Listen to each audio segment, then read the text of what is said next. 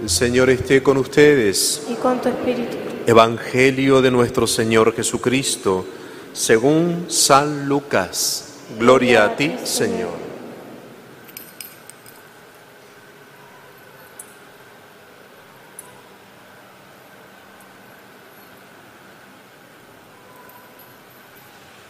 Jesús hizo esta comparación.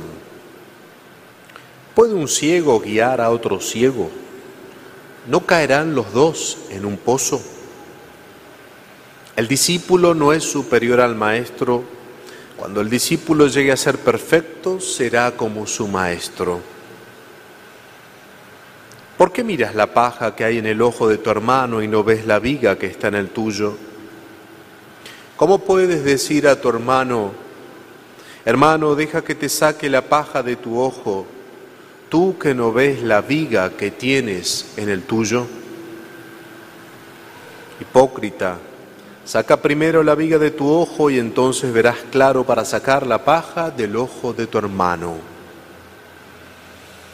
No hay árbol bueno que dé frutos malos, ni árbol malo que dé frutos buenos.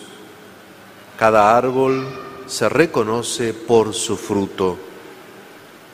No se recogen higos de los espinos, ni se cosechan uvas de las zarzas. El hombre bueno saca el bien del tesoro de bondad que tiene en su corazón. El malo saca el mal de su maldad porque de la abundancia de su corazón habla la boca. Palabra del Señor. Gloria a ti, Señor Jesús. Evangelio borra nuestros pecados.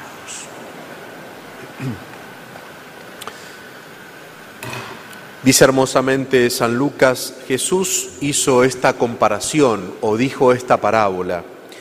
¿Se acuerdan ustedes que este modo que tiene Jesús de enseñar en parábolas es muy muy hermoso porque es amplio, significa que cualquiera puede entenderlo.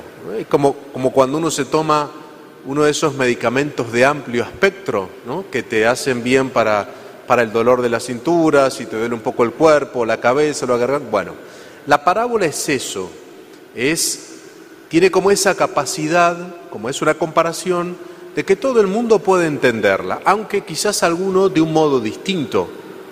Es decir, en el caso de Jesús no la entendían del mismo modo el pueblo que lo escuchaba, los fariseos, los doctores de la ley o sus discípulos. Cada uno entendía de un modo distinto estas parábolas. Por eso tenemos que tener en cuenta que el mensaje de Jesús va en primer lugar directamente a la gente que lo escuchaba y a los fariseos, aquellos que decían ser los doctores de la ley, los que enseñaban. Y Jesús dice, ¿puede un ciego guiar a otro ciego? ¿No caerán los dos en un pozo? Y en primer lugar se refería en esta parábola, en esta comparación, a esa actitud que tenían los, los fariseos, los saduceos, de ponerse como guías de los demás, pero guías ciegos. ¿Por qué ciegos? porque les faltaba algo muy importante que era la fe en Jesucristo. ¿Recuerdan ustedes que muchas veces estos domingos pasados hemos escuchado a los fariseos pidiéndole un signo a Jesús? Haz un signo delante nuestro, haz un milagro, haz algo para que creamos en ti. No tenían fe, no creían en Jesús, cosa que sí ocurría en la gente común. La gente que escuchaba a Jesús creían en Jesús, creían que era el Mesías, el Hijo de Dios. Entonces Jesús lo primero que hace es alertarlos, darles como un criterio de discernimiento acerca de a quién tienen que seguir y a quién tienen que escuchar.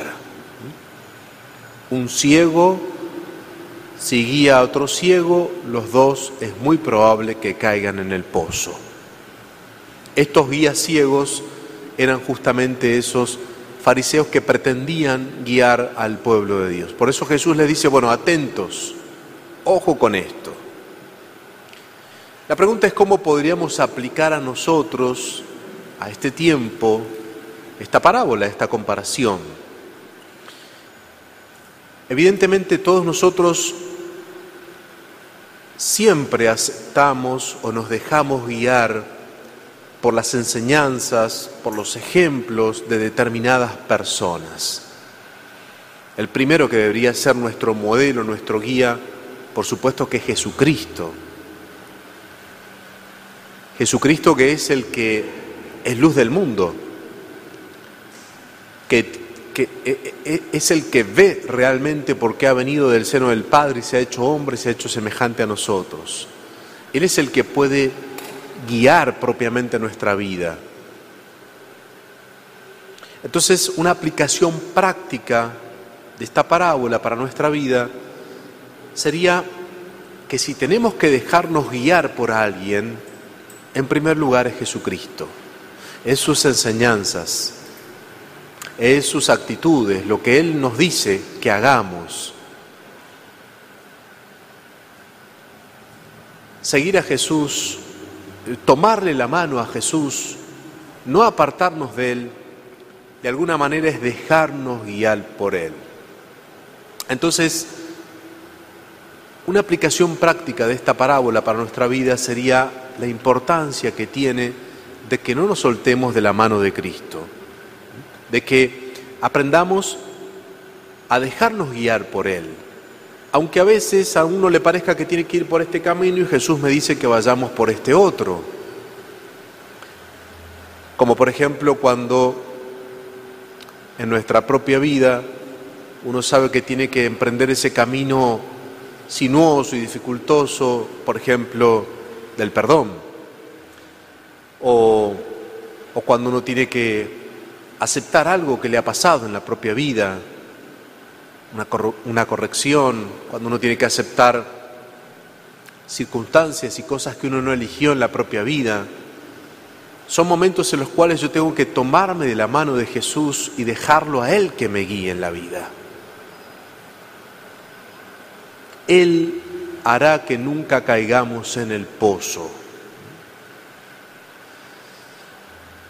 Es muy importante esto porque uno podría decir que en este mundo que nos ha tocado vivir tenemos muchas voces que están todo el tiempo tratando de guiarnos en nuestra vida y decirnos qué tenemos que hacer y cómo lo tenemos que hacer. Hace esto, hace aquello, mira esto que pasa acá, sin embargo, una aplicación práctica, insisto, de esta parábola es que aprendamos a, aferrarnos a las manos de Jesús, a sus criterios, a sus enseñanzas y no nos soltemos. Dejemos que Él guíe nuestra vida. El segundo gran criterio de discernimiento que nos plantea la palabra de Dios en este domingo, el mismo Jesús, es, a ver, yo diría el del le voy a poner un nombre, el de la lupa, el de la lupa. ¿Saben lo que es la lupa, no? La lupa es, como ese vidrio grande que lo que hace es que uno cuando mira con eso agranda las cosas, se agranda y se ve más, más claramente. Cuando uno es medio corto de vista, uno se pone una lupa y lo que ve abajo de la lupa se ve agrandado. Sería como un microscopio también. Y digo de la lupa porque Jesús dice, ¿cómo pretendes decirle a tu hermano que te voy a sacar esa paja que tienes en el ojo si vos tenés una viga en el tuyo? Y digo la lupa porque es que como que naturalmente nos sale a todos, cuando uno mira a los demás, uno pone esa lupa. Y entonces uno ve en los demás claramente cada uno de sus errores, de sus equivocaciones, de sus defectos, de en qué falló, de qué no hizo. Y todo eso en lo demás uno lo ve claramente, y uno diría más que claramente, ampliado. Tenemos esa tentación, lo dice Jesús, es, es humana esa tentación. Pero bueno, si uno no se convirtiera en juez, capaz que eso no tendría, no, no, no habría problema. El problema es que nosotros no solo ponemos la lupa para ver a los demás, sino que inmediatamente nos ponemos en el lugar de Dios y de jueces. Y entonces decidimos si eso que hizo el otro lo hizo mal, la intención que tuvo el otro, etc. Pero por contraposición, cuando nos miramos a nosotros mismos, uno diría que es corto de vista. Somos bastante cortos de vista para mirarnos a nosotros mismos. Cuando nos miramos a nosotros mismos, nos justificamos, decimos, bueno, pero si todos hacen esto, decimos, bueno, pero es que estaba muy cansado y enojado, entonces justificamos nuestros malos tratos, nuestros enojos, justificamos no perdonar a alguien, justificamos una guerra, justificamos la violencia, un montón de cosas. Las justificamos. Cuando nos miramos a nosotros, cuando somos nosotros, cuando miramos a los demás no justificamos nada. Es más, nos ponemos en jueces. Entonces Jesús nos da un criterio de discernimiento. Nos dice, primero, la lupa, ponela para mirarte a vos.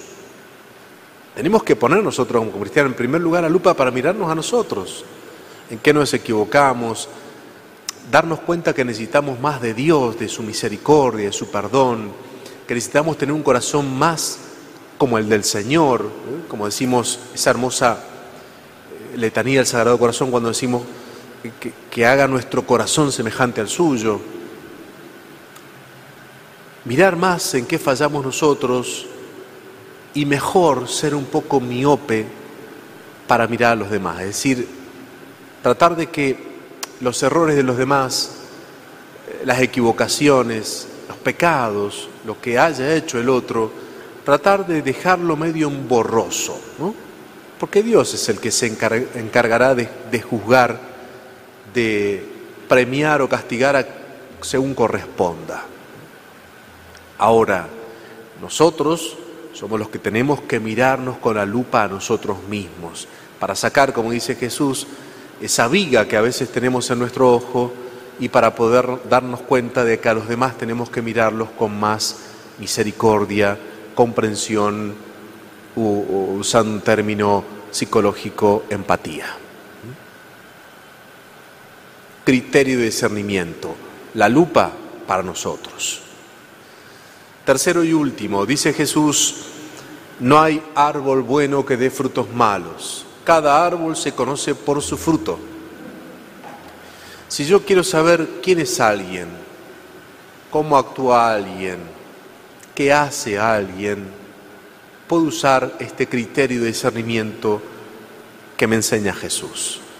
Cada árbol se conoce por su fruto. Nosotros vivimos en una tierra donde acá hay muchísima agricultura. Bueno, sabemos que de un durazno siempre va a salir un durazno. De un duraznero no va, no va a dar una aceituna. Y si el durazno está sano, no está helado y no le ha caído piedra, va a dar duraznos como corresponde. Ese criterio es el criterio de discernimiento que también tenemos que aprender a hacer de la vida. Es decir, la persona buena actúa bien, hace el bien. Dice Jesús más adelante, porque del corazón es de donde sale el bien y el mal. La boca habla de lo que hay en el corazón de las personas. Si, si yo veo que una persona solamente critica, juzga, habla mal de los demás, no dice, bueno, ¿qué pasa en ese árbol?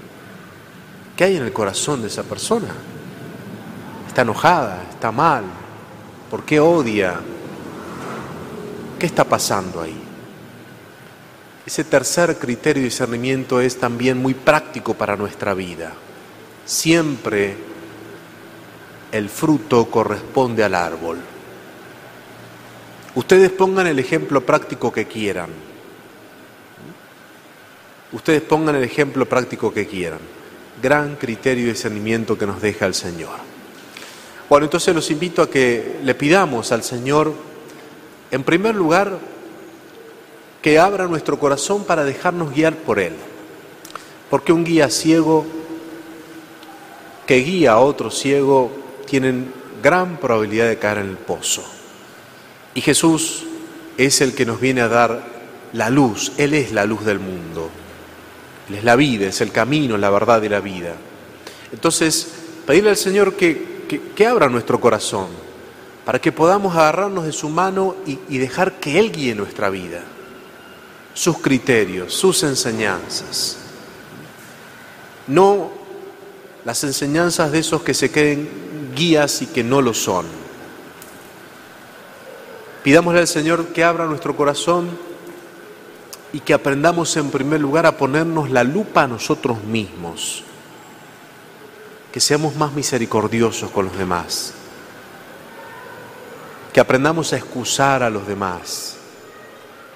Miren, que nuestra propia fragilidad nos haga capaces de ser misericordiosos como los demás, con los demás. Y pedirle también al Señor, bueno, sí, la gracia de que siempre en la vida aprenda a tener este criterio y discernimiento. El árbol se conoce por sus frutos. Si hay frutos buenos, el árbol es bueno. Si hay frutos malos, algo está pasando. Ave María Purísima. Sin pecado concebido.